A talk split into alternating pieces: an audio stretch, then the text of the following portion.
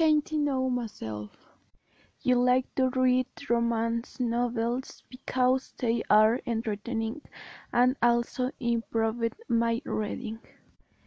I like to watch a lot of Netflix series in my living room with my mom because they are very entertaining and also Netflix has a great variety of movies and series with my mom or are border were turned on the TV and we had comfortable and watch series.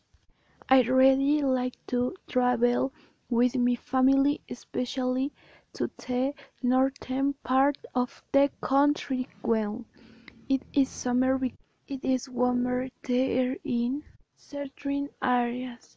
Besides, the food is delicious and the people are super friendly.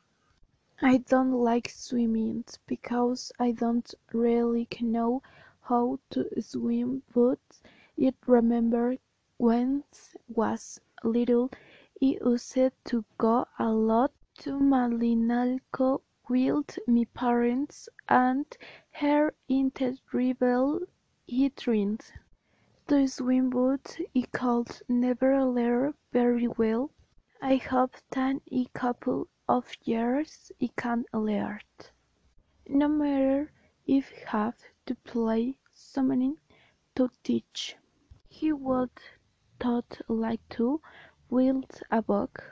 The truth is that the ideas always not call my attention. I have more plans for the future and I felt that those plans are more in the with my interests.